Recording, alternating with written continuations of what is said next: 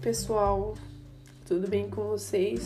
Me chamo Daniele e venho através desse podcast trazer conhecimento a todos os nossos clientes do escritório e os que também tão, estão vindo conhecer. E o tema do podcast de hoje é ato jurídico.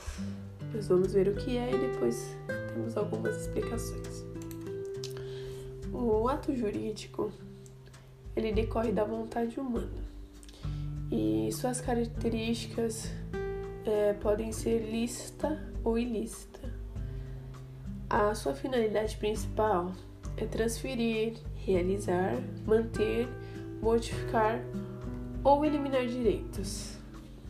Para que um ato jurídico ocorra, deve-se ressaltar que a sua aplicação ocorrerá independentemente da vontade da pessoa para que um ato geralmente considerado ilícito, o ato independe da vontade do agente, que agindo diante de culpa pode causar dano.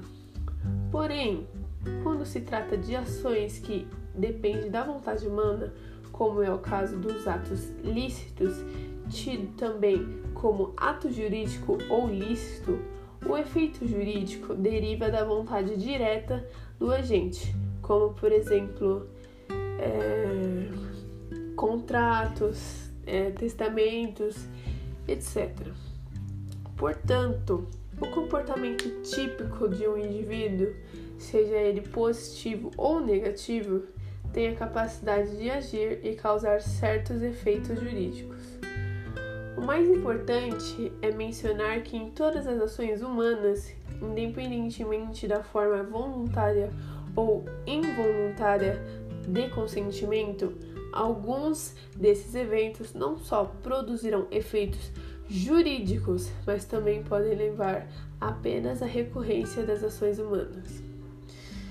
Miguel Reale, que foi um jurista, filósofo e professor brasileiro, tornou-se mundialmente conhecido com a sua teoria tridimensional do direito ao analisar os dispositivos pertencentes ao Código Civil, apresenta um argumento de que o ato jurídico abrange não só o ato que se denomina lícito, como também alcança o ato ilícito, sendo que o segundo pode resultar em inúmeras consequências no universo do direito.